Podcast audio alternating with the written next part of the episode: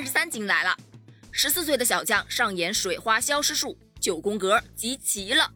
在刚刚结束的东京奥运会女子十米跳台跳水决赛中，中国两位零零后选手全红婵和陈芋汐组成了双保险，凭借稳定发挥和扎实的基本功啊，全红婵以四百六十六点二零分毫无悬念地摘得了金牌，陈芋汐以四百二十五点四零分拿到了银牌。再一次实现包揽项目金银的盛况，这是中国跳水队在本届奥运会的第六块跳水金牌，也是中国代表团啊在本届奥运会的第三十三块金牌。值得一提的是啊，全红婵呢是本次中国代表团年龄最小的运动员，夺冠的这一刻啊，距离她十四岁的生日仅仅过去四个多月。十四岁啊，对于很多人来说正是刚刚步入青涩年华。对于首次站上奥运会舞台的全红婵呢，却是肩负起延续中国跳水队女子十米台冠军荣耀的重任啊！这让我想起了亚洲最年轻的奥运冠军——中国的跳水皇后伏明霞。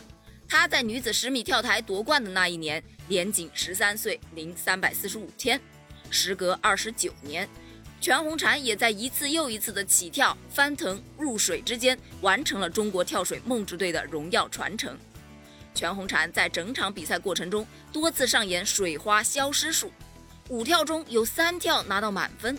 咱们央视解说员是又爆金句，这对于其他选手来说太残忍了。